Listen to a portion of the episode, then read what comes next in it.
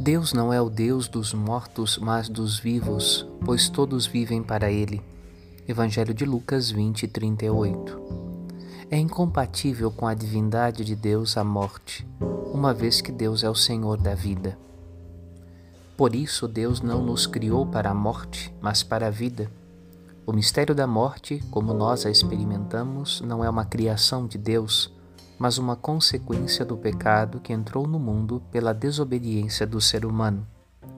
Se o ser humano morre, Deus sofre conosco a nossa morte, como chorou Jesus diante da morte de Lázaro e se solidarizou com a viúva de Naim, que havia perdido seu filho. Jesus veio ao mundo para comunicar a vida de Deus ao ser humano. Ele quer a nossa vida aqui e para sempre. Meditemos.